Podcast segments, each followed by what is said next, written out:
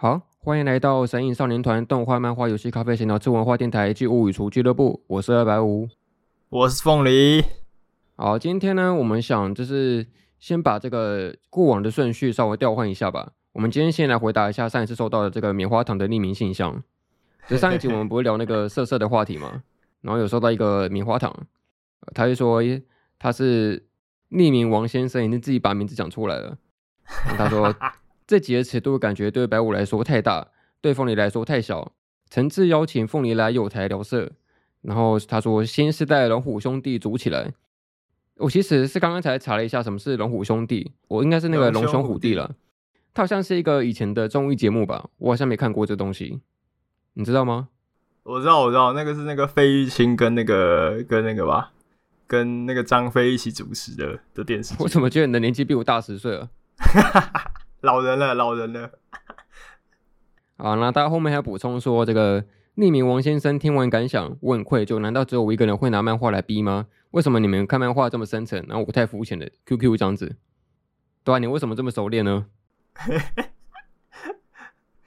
会吧，会吧。但是我觉得我们，呃，我们可能比较像是那种需要融入剧情之后才会比较兴致的类型，所以，所以就是不会直接挑到就是重点的地方这样。哦、oh，OK，又有一点酝酿跟代入感了，没错。好，大概是这样子。然后开心的部分 聊完了，接下来就没有开心的部分了。呃、欸，接下来也很开心吧？就，哎，对，也也有可能蛮开心的啦，看你怎么想。那总而言之，我们今天来讨论一下这个上一季已经完结一阵子的动画《来自深渊》，包含它的第一季剧场版跟第二季部分，就全部都会讨论到。OK，不过因为我们之前在聊反派那一集已经稍微讨论过那个黎明篇那个剧场版了，所以可能这部分是在中间会稍微少提一点，主要是想讨论多一点是在第二季的部分吧。好好，没有问题，没有问题。嗯，你知道这个就是我这其实第二季动画我是在基本上只是昨天而已，我昨天才刚把那个第二季动画一次看完，我那时候没有在追新番。啊，你知道这就是一个。补番党的一个痛苦所在，就等于说大家讨论新番的时候都在爆雷来爆雷去的，然后导致说我就要一直很努力的闪避那些有雷的话题这样子。那好不容易这次终于看完了，然后然后是这个一次看完的这个哇，那你有没有一次被打好几拳的感觉？这东西真的是不能再吃饭看了。虽然说里面的确是在吃饭，但是他们吃我不能吃啊。哦哦，你是说画面上的，画面上的。呃，对对对对对，那我觉得《来自深渊》这个作品也不需要多提了吧？它在这几年真的是蛮有名的作品了，而且我蛮意外是它能够这么出圈的，就是呃也没有到很说很出圈，但就是以它这种比较限制级啊、比较猎奇啊这种程度，没想到大家就是能吃的人意外的比我想象中的还多诶。哎、对啊，因为一开始就是第一季播完的时候，那时候的就是在看这一部的人其实只有一小撮而已。然后到就是中间的剧场版，然后到第二季，几乎过了五年左右之后，那个炭哭家是变成指数型成长，然后到上一季算是一个蛮热门的新番这样子，我蛮意外的，也蛮开心的这样。而且你知道我的，我有点我有点感觉像是被那个作者土比章人给养坏了。就我在看第一季动画的时候是蛮受不了的，就是他有一些限制级的画面是那时候几乎基本上我几乎是。眯着眼睛，然后把声音关到最小的程度，然后再去躲避那个比较残忍的那些画面。但我到第二季不知道什么感觉，就看一看就越来越心如止水了，就哇吃东西了哦，OK OK，好好继续吃继续吃，然后就是那个 比较深受打击部分就没有像第一季那么严重了。我我觉得是诶，你已经习惯了，你已经习惯那个深渊疯狂的氛围。我已经那个慢慢慢深入这个深渊了，已经习惯深渊这个环境了。嗯，没错没错，我记得当初看就是呃，我是漫画有追到深海村那边，那时候深海村呃，或者是现在翻成惨剧终末村的那那个地方，一开始不是有一个他们不是有一个小宠物吗？然后我记得有一段不是那个他把那个宠物的内脏挤出来，然后我那时候看漫画的时候，我想说，看作者你也太恶心了吧！我真我真的被那个作者，就是我真的被恶心到了那一段，然后我想，然后那个时候就没有继续看漫画。结果等到就是后来就是呃动画还原这个场景的时候，我反倒觉得还好，就已经没有那么不舒服了，习惯了习惯了。这也蛮奇怪的，因为基本上我们会想象说动画来说，它有一些声光效果嘛，理论上来说应该会比看漫画还要更刺激一点。但不知道什么好像反而是看动画之后就觉得那个画面就还好，然后漫画可能自自己可以可以想象出那种更容易带入进去那个情境里面吧，就你有一个比较大的想象空间这样子。也是也是。好，那回归这个作品，就简单介绍一下这个《来自深渊》这部漫画。它基本上就是世界观，就是有一个叫做阿比斯的一个大洞，它是一个莫名其妙在地面上出现一个非常非常深的深渊，有点像是我们在进入那种海底两万里那种深度的感觉，就一个非常非常深的深渊。然后这个深渊有一有意思的地方，就是在于说，呃，就是人类会组成各式各样的探窟队去下潜到这个深渊里面去做探险，但是这个事情并没有那么容易，就是说，因为它这个深渊赋予了一个叫做阿比斯的诅咒的东西。就是你要下去很容易，但是你要再上来的时候，你会受到一种不同程度上面的诅咒，可能轻微一点就是会头晕啊、呕吐啊，那甚至严重一点就会变成一种类似于非人形的生物的感觉。它里面就通称叫深海了。那总而言之，就产生各式各各式各样不同的副作用这样子。而这一点，我在我自己就是实际去做过那个潜水之后，就深有体会。就那时候我在潜水的时候，真的就是越下潜，然后真的越感受到那个水压压力在耳朵那边。头被压进去的感觉，就感受到那个水压的压力。那我还只是在那个可能大概两三百公尺的地方在潜水而已。那假设进入到那种好几千公尺的话，那真的是会被压扁的。哎、欸，真的，真的。对，然后这个深渊这故事大概就是女主角她叫做莉可，然后她就她妈妈是一个很有很有名，然后也很伟大的探窟家。就在这个世界观里面，他们会分成为这个各种不同的探险家分等级，然后最高等级就是白底，就是她妈妈的那个等级。然后有一次，他就收到他妈妈的一个来信，然后他一那那时候其实也不知道说这个他妈妈到底在深渊的底层生死未卜，还不知道他到底是死是活。然后他有一次就在这个收到这封信的为动机之后，他就开始打算去进入一种叫做类似于深渊寻母的感觉吧，他就下潜到这深渊里面，打算去找他的母亲这样子。然后陪伴他的是一个来自于深渊一个未知但是又失去记忆记忆的那个机器人雷古，然后他们两个就一起深入到这个深渊里面探险。大概是一个这样的架构。哎，那你自己当初是怎么接触这部作品的？就是那时候好像刚播几集吧，然后就觉得里面的人物角色很可爱，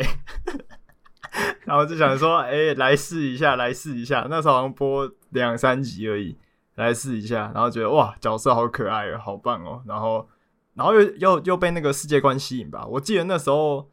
呃，第一集第一集的。有一段是他们一起，呃，就是雷古跟莉可一起爬到一个地方，然后一起看那个太阳升起，然后照耀着整个大洞，然后跟周围的城市那个画面，然后配上那个就是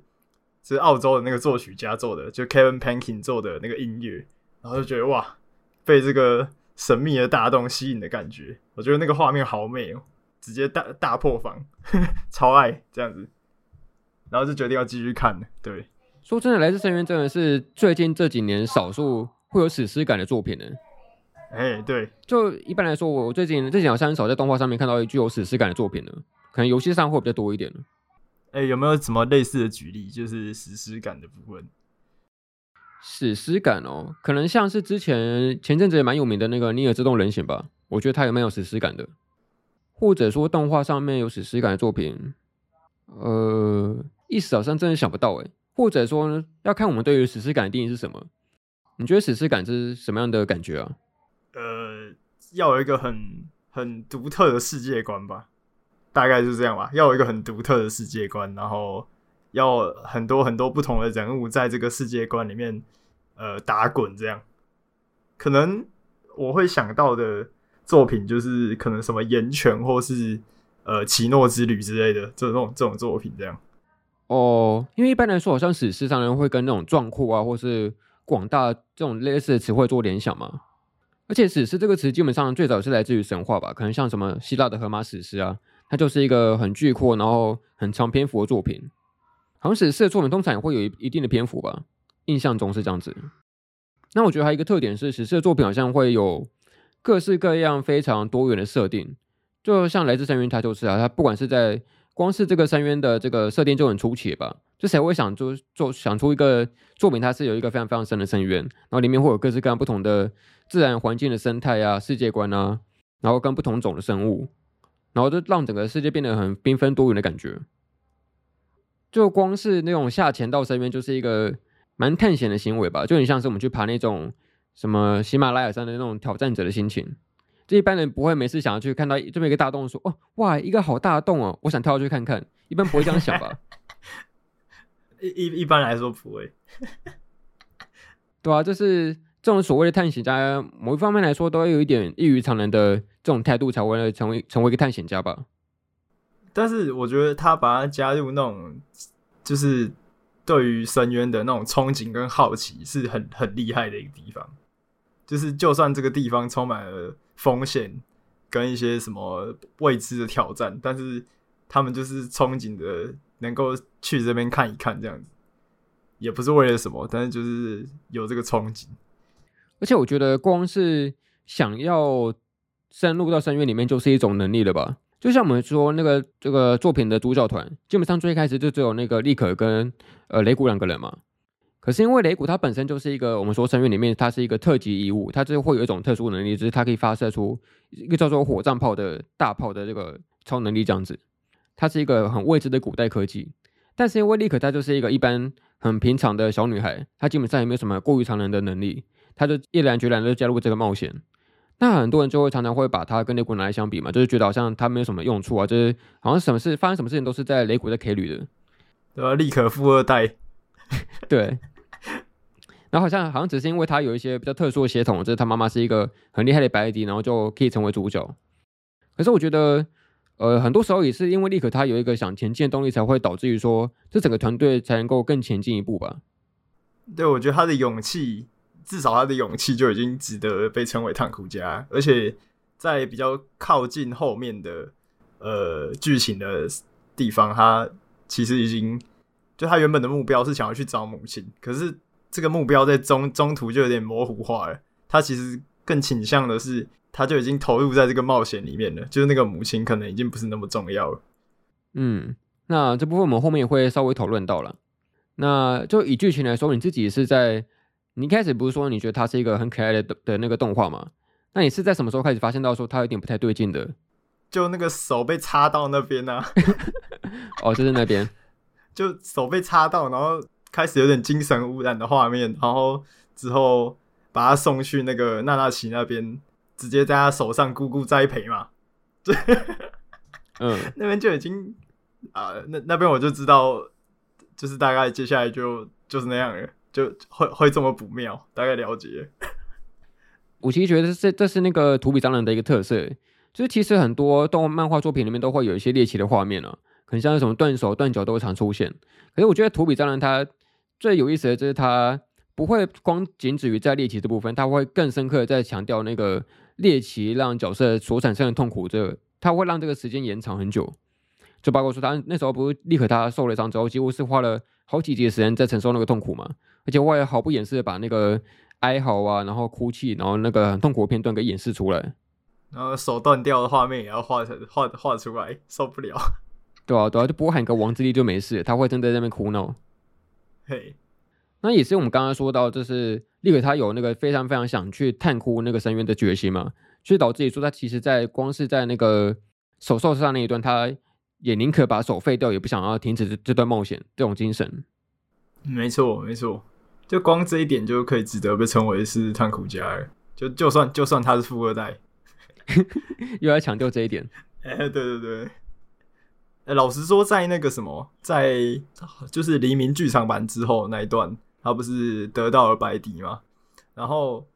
呃，那时候我跟班上同学就在讨论说，就是那他就就这样子算是物理得到了白底，那他算是。就是成为那个第可能第六个白底，就跻身到那个可能最强的炭窟家的行列里面的吗？哦，就是说他有没有那种实至名归的感觉？啊，对，我对这个事情一直很质疑。然后我同学就是说，那有啊，他就是他就是得到白底嘛。我那个时候就一直很质疑，就是我就觉得啊，不对啊，他又没那个实力，他怎么样跟那些大人跻身在同一个同一同一排里面？我就觉得那时候一直觉得他他不配这样，然后。然后后来，后来算是像第二季，后来他不是有一个，就他不是可以那个有个能力，是个吹笛子，然后有点像强化肋肋骨这样子。嗯，有啦有啦有啦，确实有。但是我记得我那时候是很不服气，就我就觉得啊不对啊，他只是刚好怎样，呃，刚好有个比较强的那个伙伴陪在身边，然后刚好有一个刚好获得了那个灵魂回响之时，就只是这样而已。这样子，我那时候一开始很质疑的。这可能有一点爆那个海贼王的雷了，但是我这有点像是那个八旗当上那个四皇一样的感觉。哎，就凭你这个四分果实能力，能也能当四皇？什么时候四皇这么没落了？对，我觉得应该感觉应该差不多。而且白迪不是都有一些特殊能力吗？嗯，然后呃，像可能可能神秘青是什么力大无穷啊，还是什么的，就他们都有一些比较特殊的呃能力的感觉。然后那时候看那个立可，我就觉得没有这种感觉。然后我朋友就跟我说是他是那个驾驭什么古老遗物的能力还是什么的啊，反正我那时候就很很就是不太能接受这样。直到第二季播了，其实比较有呃可以接受的感觉。哎，我觉得这也是那个来自深渊这部漫画的一个魅力了。就不是很多漫画它都会有一些超能力嘛，比如说你可以发射火焰啊，发射冰什么的。但是我觉得来自深渊它替很多能力设设置很多非常非常多的限制，或者说副作用。就比如说雷古他能够发射那个火箭炮嘛，但实际上它有些 CD 的限制，比如说它发射完之后，它就可能就要沉睡两小时。嘿，对啊，然后像是那个我们说黎明他那个万恶的弹药包，他虽然是可以抵抗一个深渊的诅咒，但是也也就因此他必须要去牺牲非常多条人命这样子。就我觉得他是一个蛮贯彻这种我们说等价交换的这种概念吧，就是它会。你得到越多力量，你就要付出越多代价的这种感觉，就是黎明说的那句：“愿你们的旅途充满祝福与诅咒。”我觉得他有点在讲的，就是这种祝福跟诅咒是怎么说，互相支持才能存在这样子。所以它里面的所有所有事情，所有的可能能力的使用都是这样。好了，那我觉得我们今天想把重点多放在这个第二季的部分。哦，对，讲了那么久还没有讲到第二季。对啊，对啊，因为这是第一季，可能也就是稍微时间也很久以前了，然后剧场版这刚结束，之前也稍微讨论过了。但我对这个第二这次的第二季真的是蛮震惊的。我觉得它跟第二季这种刚开始初入冒险这种感觉是非常非常不同的。它是真的到了一个深渊很底层的一个位置，然后有非常非常多新奇的剧情。那我们就现在来讨论一下。你刚刚说深渊到达了很底层的位置，价值观也是，价值观逐渐崩坏。那你自己那时候第二季是跟着这个动画的进度在看的吗？呃，对，一季呃一集一集这样看，一集一集追这样。对啊，那你刚开始看，可能前几集的时候，前几集的时候有什么感想吗？其实最早的时候，我我不是有讲的时候，就是呃，就是深海村，我其实有看过呃。前半段的剧情，所以一开始其实都没有太意外。我甚至在当初，我记得我那时候看漫画的时候，我就一直心里有一个产生一个想法，就是我一直都觉得黎明篇可能就是这一部的顶点，然后之后之后所所有发生的事件可能都不会有这种程度。结果我太天真，结果我太天真了。我看前半段确实觉得还好，但是到可能到第三还是第四的时候。就他不是有把那个，就反正他那个那些深渊敢死队比较久以前那那一批人，呃，一起就是把他们的故事拉到前，拉到就是这种交错来来阐述。我不知道从那边开始，我就感觉每集我都在被暴打，这样 就很像呃呃不不讲说的名字，但是我们匿名的某一位朋友说的，他说每次看完每看完一集。都要再花可能二三十分钟的时间去消化刚刚的那那些那些心情，大概就是这种感觉。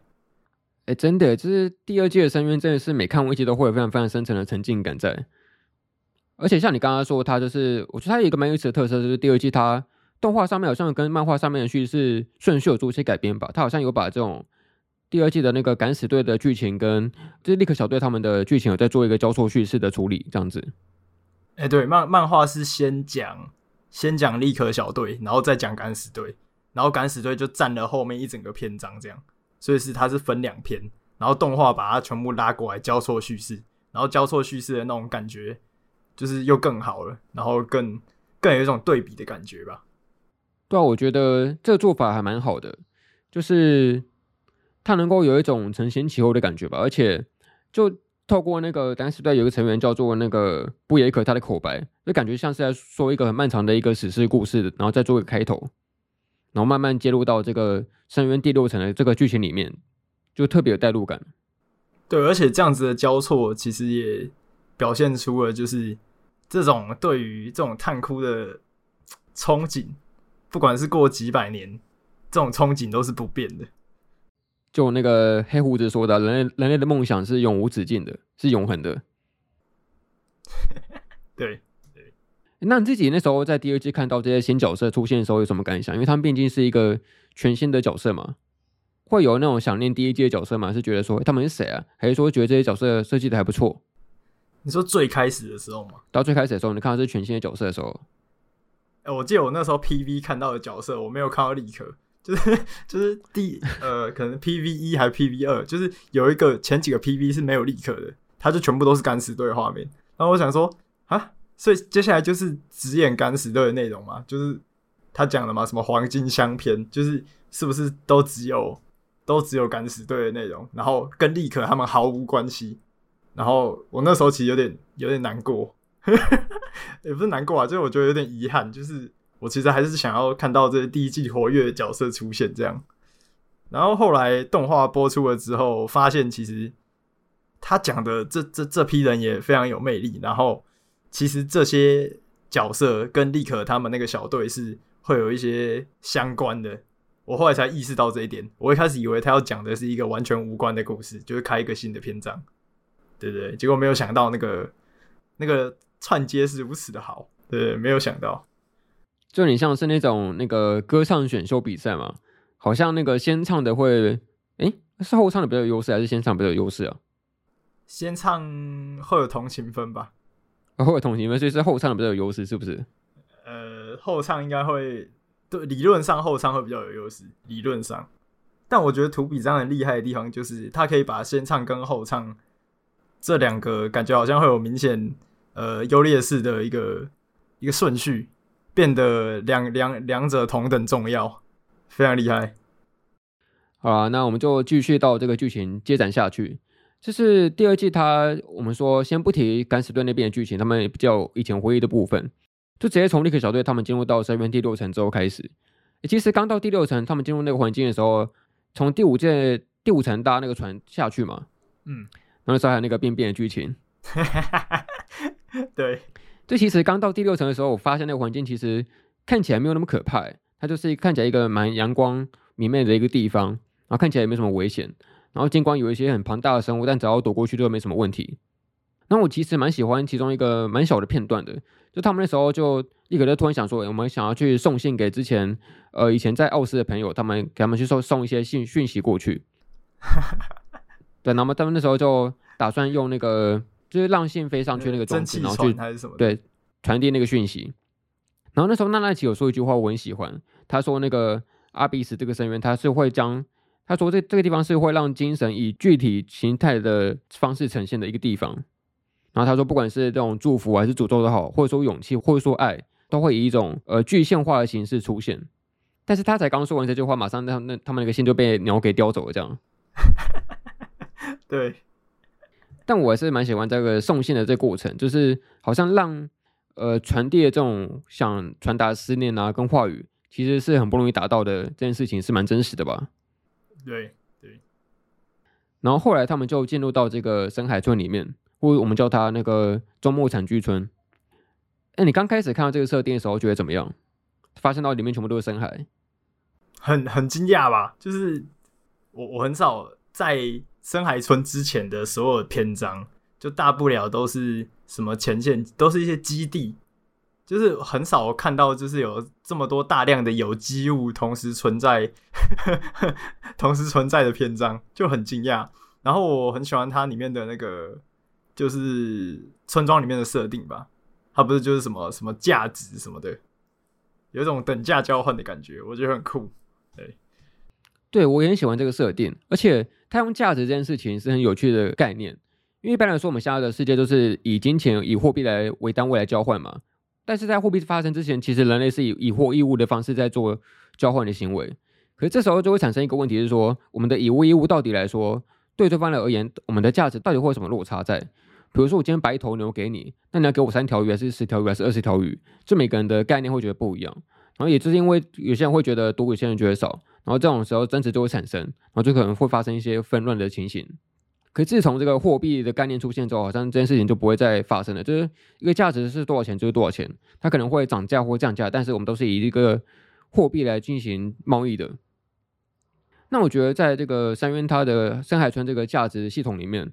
我觉得一个一个比较好的比喻的方式就是我们说这种现在我们常用的货币的这种汇率的概念吧。比如说，我们的一块钱可以换多少美金，然后换换多少日元这样子，这个这个汇率是会浮动的，嗯，然后可能你认为，呃，你可以给出一只手，能换到的东西是多少？可能对对方来说，可能又太少这样子。就我觉得每个人对于价值的概念这个分歧是很有意思的。对，所以这个篇章里面的那个，他他有一个，他有提到一个价值的认定的一个基准是是什么？灵魂的共鸣吧，就是。它并不是大家随意去思考说，呃，自己所认定的价值是多少就是多少。它是看一个可能比较客观的东西嘛，其实也算是认定，但是不算是自己很主观的认定这样子。哦，所以这是我非常非常喜欢，尤其是来自来自深渊第二季的一个点。它其实把很多不同的语言上面的概念，并没有给它做一个非常非常绝对的定义在。就比如说，价值的这东西是是以什么来决定的？可能有些人是以思念来决定的，比如说，当一个东西我们失去它，你会多想念它，就表示说这个价值就越越深重这样子。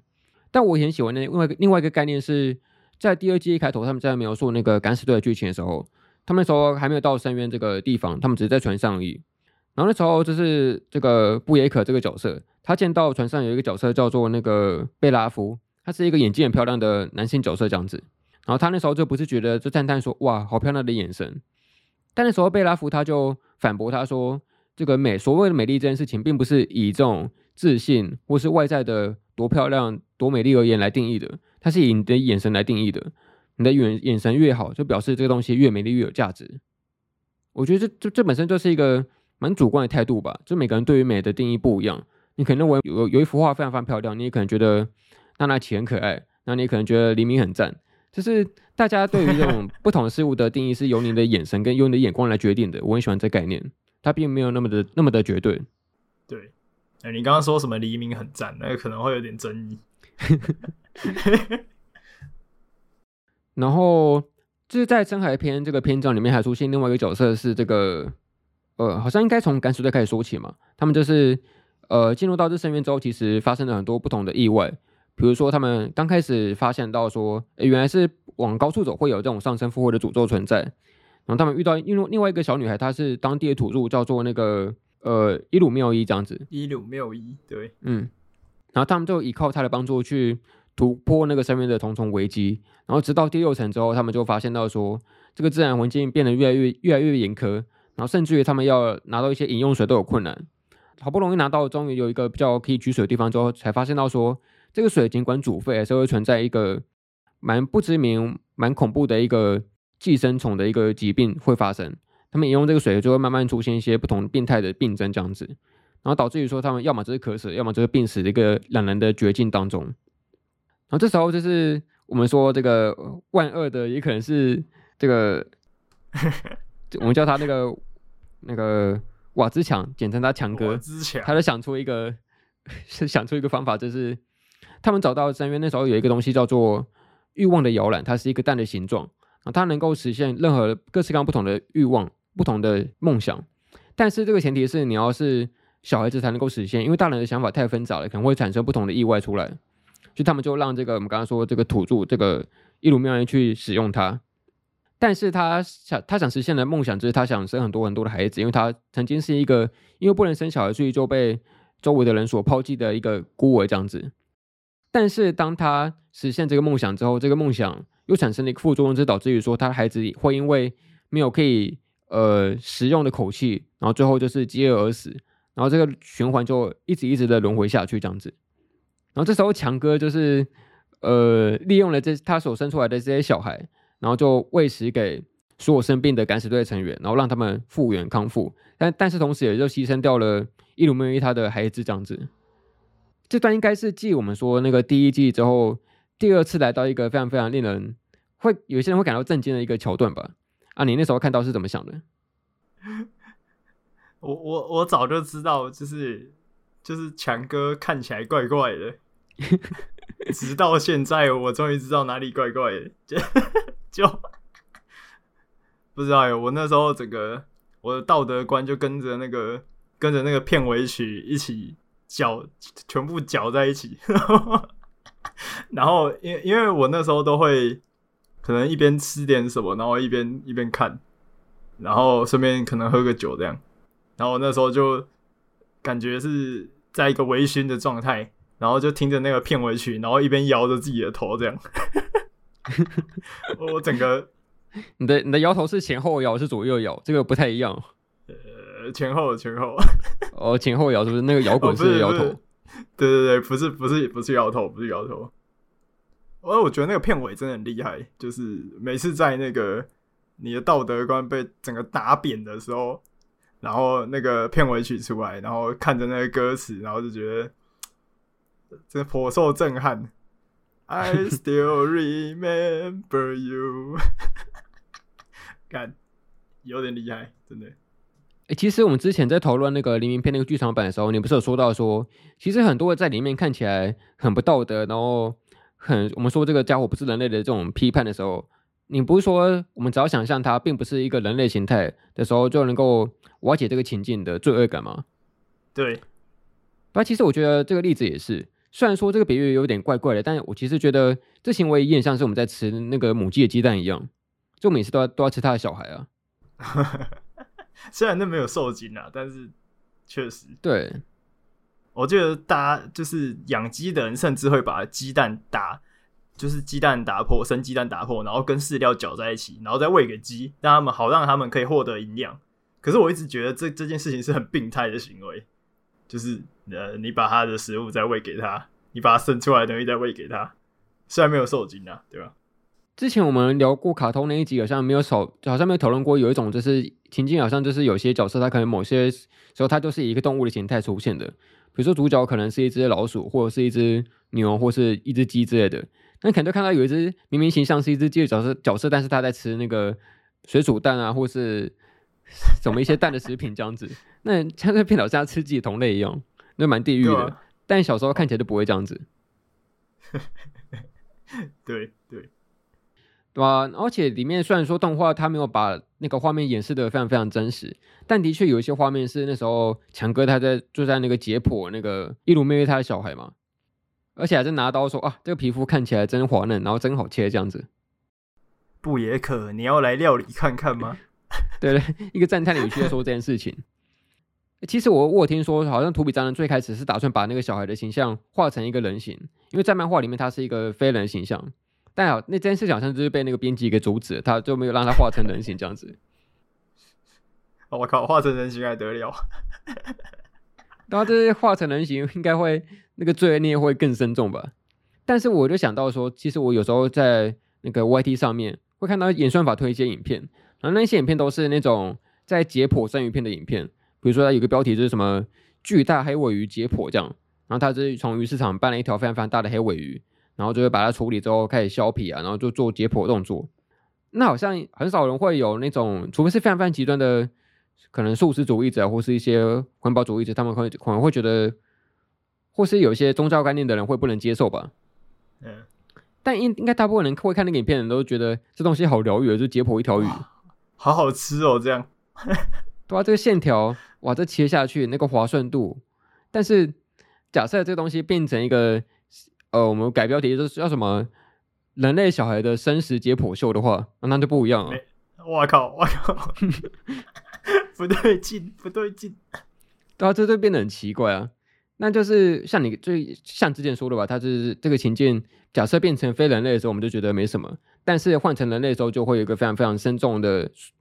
道德感在指责我们自己，说不能看这种东西，这是错误的，这样子。怎么说呢？这算双标吗？应该是啊。那这件事情其实后来还有一个后续，就是他们说好不容易解决了这个饮用水的问题嘛，但是后来其实那个我们说耶鲁缪伊他其实对这群敢死队的成员其实有非常非常强烈的愤怒，但只他只是一直没有表达出来而已。然后他最后就利用了拿到第三颗那个欲望的摇欲望的摇篮，然后制造出了他最后一个女儿，叫做那个法布坦。对，然后他也是一个蛮重要的角色，他就形成了一个愤怒的化身，然后就逃出了那个伊鲁梅瑞他制造这个深海村的这个村子之外，然后一直想尽办法想去呃毁灭这个村子，然后解放他解放他的母亲这样子。然后也是后来有跟这个立刻小队的雷古还有那个一行人他们有一些接触这样。那你对这个想法怎么样？你会觉得他是那个什么娜娜奇第二吗？你是说很可爱的部分吗？毛茸茸的部分，我觉得有一些地方还蛮幽默的。就是那时候，呃，在这个山山海村里面，他们都会叫那个娜娜奇叫呃毛茸茸的家伙啊，什么好闻的家伙之类的。然后娜娜奇就反驳说：“我叫娜娜奇。”然后他说：“好的，那个好闻的娜娜奇，一定要加一个好闻或或是好像在称赞他这样。”他那个、那个、那个形容词是不能被否定的。对对，名字怎么样没关系，但你一定要是，你一定你一定要是好闻的。对。那这是说回来，你对于这个发布坦这个角色觉得怎么样？哎、欸，有老实说，有一些地方就讲肤浅的，就是有一些地方会有点不受控制。超龙骑士是不是？对，对对，超龙骑士，他不是有一段是那个，就是他头上那个因为手。有一个伤口嘛，因为他把那个手拔下来给给雷古，然后头上不是有个伤口嘛，然后他就说叫那个叫那个雷古去摸一下他上面的脚还是什么的，然后那一段不知道是声优的表现太厉害还是怎样，就会觉得哇，好好可爱哦、喔，这样。然后我还把就是就是我知道我有一个朋友，他是个他是个受控，就是他他他超能骑士这样，然后我就把那一段。那一段那个就是好像木棉花姐的精华传给他，然后他就说他要去看《来自深渊》，好诶，推坑大成功，所以就是觉得他很可爱这样子。哦，对啊，对啊，当当然就是比较比较肤浅的这样这样想的话，哦，但我我觉得蛮多人我会对他蛮印象深刻，是他在比较激情或愤怒的时候吧，因为他最后不是来复仇的嘛。然后就是，他就从那个原本很可爱、很像一个小动小动物的形象，突然变成一个复仇的公主这样子。而且我特别喜欢他那一段，应该是不知道是第九集还是第十集，他就是在那个雷古用火战炮把那个墙壁打出一个洞之后，他站在上面，然后从那个背光的光影，然后对着那个一大群深海在进行他的演说。哇，那段真的是很震撼的。那一集真的很。不知道我我我我骗我又在晃头了，那那集真的很怎么说呢？因为他是那时候是有有一个抵触的信念嘛，就是那个立可觉得这个村子很棒，可能就希望这个村子继续存在下去。可是法普塔作为一个复仇的复仇的公主，她是想要毁灭这个地方。然后，但是那个时候不是有一个他们。他们的村子里面出现一个是很大只的、很大只的深海吧，就是那个是那那个村子的守护者，是不是？呃，对对对，他被逼逼迫要做出一个呃很矛盾的选择，就是他他接下来究竟该不该发射火葬炮去呃击穿那个那个墙壁这样子？那是一个很痛苦的选择吧，对于雷古来说。然后就觉得那种彼此抵触的那种愿望，真是深渊的醍醐味。对啊，我看到有些讨论说，这一切好像也依然是在这个强哥的计划之中，在他的那个计划通知内。哦哦，因为那时候就是在整个深海村形成之后，其实呃，整个探窟队或者说他们这个敢死队的行动是没有继续下去，他们就安然的在这个深海村里面存活下来，然后就定居了。但其实强哥他是一直有在想要去更往深层的深渊探索的欲望存在的。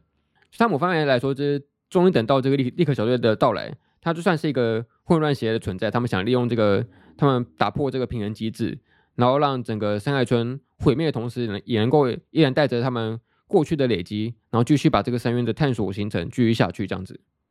哎、欸，很厉害，很厉害，强哥就是 开始吹捧强哥，就是强哥真的是一个很有理想的人，很有理想的人。这某方面来说，其实跟那个黎明蛮像的吧？对对。就是他很有理想，但是他可能为了这个理想，呃，又又想要去牺牲其他人，对，所以这也是那个来自深渊他一个蛮有魅力魅力的地方吧。他就是做整个作品里面，他基本上并没有所谓的绝对的坏人存在，绝对的反派存在。他们的动机都是有一些理由可循的，只是说这个想法并不一定能够满足所有人所有人的利益这样子。他只是以他自己一个全知的视角，一个利益极大化的程度来做他的行动这样。对，而且就是深渊里面的一些可能你讲到一些受害者，就他们的愿望其实有实现，但是只是用一个很很扭曲的方式实现的。就例如说前面那个呃普鲁修卡，他不是说就是希望可以一起冒险嘛？他他确实是一起冒险的。然后那个可能伊鲁缪伊是想要生很多孩子，那他确实达到了他他的目的，但是是用一个很很扭曲的方式实现这样子。就即便他完成你的梦想，但是也不会以最你最直接百分之百想要完成那个方向去前进，他总是会出一些变化出来。但他的确是完成你的梦想没错。我们刚才说那个受害者，我也想说，你那个受是受控的受吗？然后那个害是什么生孩的害吗？是受害者，太太夸张了吧？超能起司哎，不是不是不好吧？不好吧？然后呃，我们刚刚比较少讨论的是这个布耶克，因为他基本上就是在第二季应该是最先出来的一个角色吧，这是从他的过去经历开始讲起。然后也能够看出他一路来就是跟这个伊鲁梅有一个非常非常深刻的情感关系。我觉得他虽然是一个呃并没有那么强气的角色，他可能相对懦弱一点，但我觉得他在很多台词上面跟他的内心戏跟独白都很打动我。诶，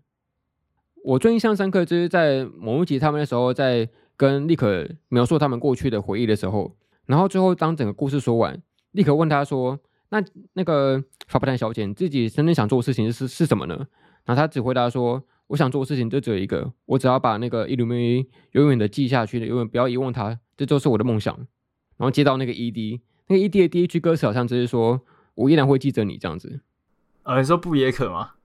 哦，对对，我刚说说应该是那个不也可。哦，你说接到那个 ED 第一句，对，然后这是整个 哇都串起来了，你知道吗？真的很厉害，真的。我觉得这 ED 它不只能够形容那个布耶可跟伊鲁梅的关系。它也能够形容那个雷古跟法布坦的关系，它能够形容那个娜娜奇跟米蒂的关系，它是能够通用的，真的，真的，都同样都是在讲那个呃遗忘跟思念的关系。哦，确实确实，我记得布耶可最后吧，是最后一集有一个独白是说，就是我试图一直记得这件事情，然后一直保持着对你的罪恶感。这样子你就会永远就是存在我的记忆里。我记得他讲了某一句讲了这样的话吧。嗯，我觉得好有真的真的很厉害，已经已经不知道讲什么了，只能这样。那他最后其实还有一个补充，就是他在最后的最后，他其实还一直很想要得到一个对自己的惩罚，因为他觉得某一方某一方面来说，他可能造就这个结果的原因，自己要负一部分的责任在。所以他最后就说那个能够看到。那个伊鲁梅他的下场，这可能就是对我最大的惩罚了吧？因为他会感到非常非常的痛心，这样子。就不管是对于他的梦想，不管是对于他的惩罚，他这一切都是继承在他对伊鲁梅的爱上面这件事情呢。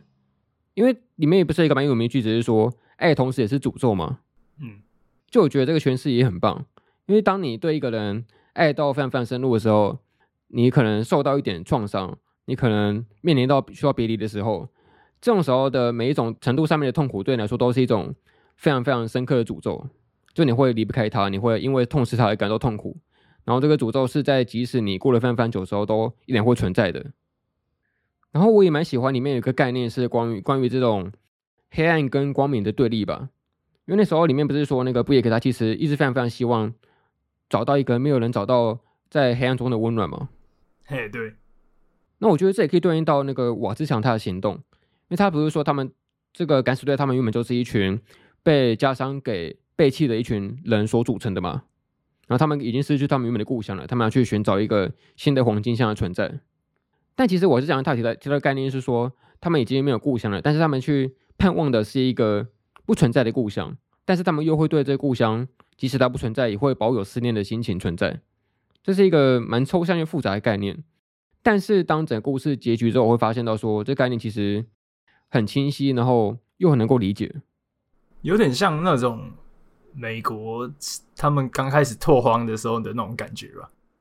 哦，对对对，他们必须要在一个新地方找寻一个驻扎的根据地，但是这个地方跟自己原本生活的故乡是完全不一样的，但是你又必须要去以此为根基，然后去对它产生出一种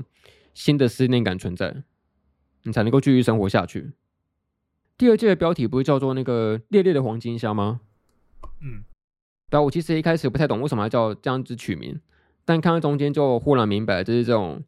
呃愤怒之火所造就的那种光明，它同时能够温暖人，但是也同时能够烧死一个人。就他把这种光形容成是一种好奇心跟诅咒，有点像有点像火焰。嗯嗯嗯，就我很喜欢这种图比老师他对于这种词语跟呃，形容词上面定义上面的模糊的感觉吧，然后让观众可以做各式各样他自己上面的诠释，就蛮好的。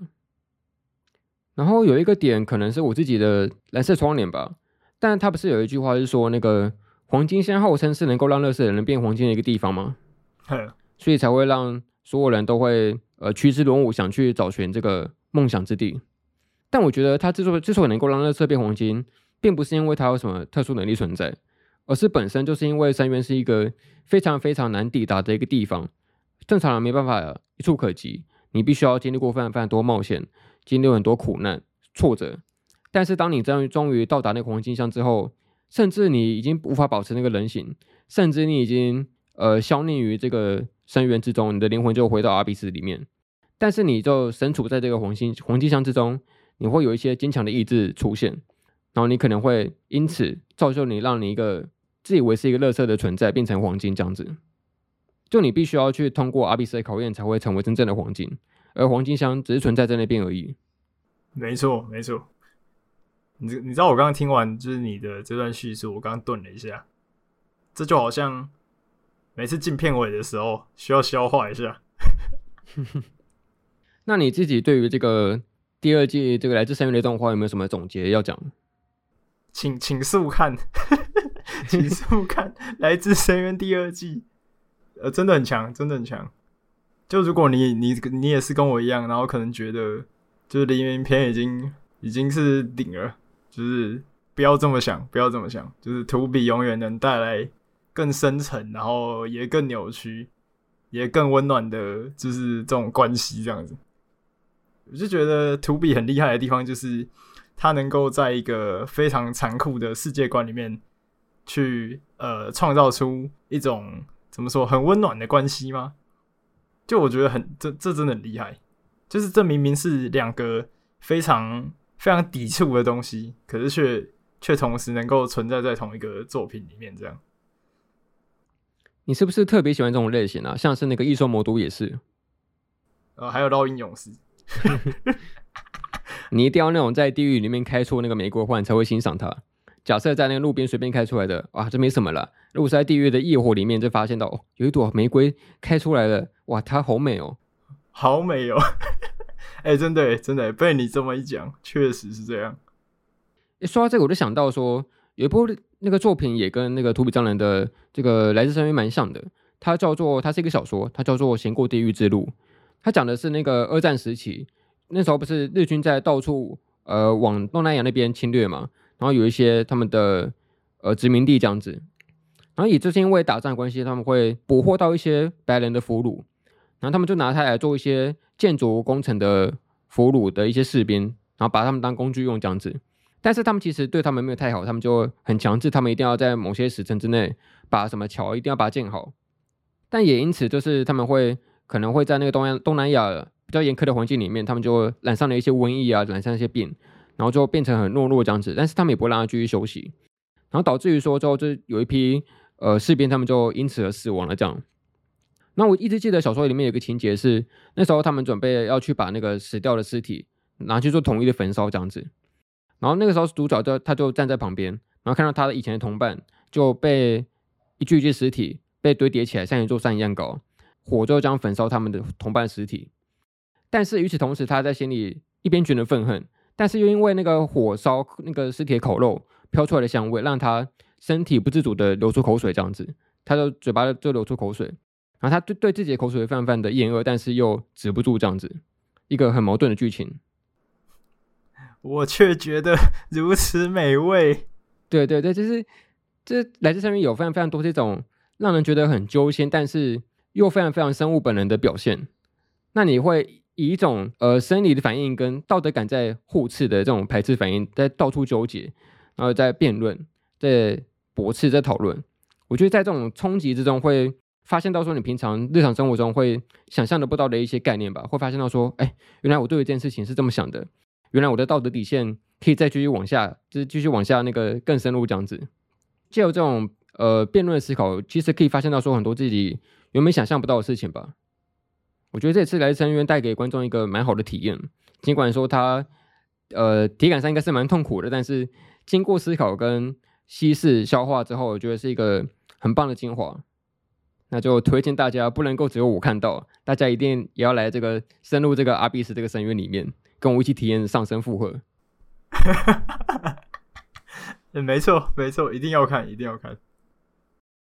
好啦，那今天这个讨论就差不多到这边。这也是我们第一次对于这个单部作品做一个比较完整的集数。那大家喜欢的话，也可以留下棉花糖，然后有什么问题，对于节目有什么建议，都可以提供给我们。那今天就差不多到到这边喽，我们来做个结尾吧。你要唱片尾曲是不是？你可以唱啊。I still remember you, the time we share。实际上，片尾曲是没有那么欢快了，你唱起来很欢快的样子。好了好了，那就进一般的片尾哦。感谢您收听神影少年团动画、漫画、游戏、咖啡、闲聊、次文化电台、进物厨俱乐部。我是凤梨，我是二百五，我们下次再见，拜拜，拜拜。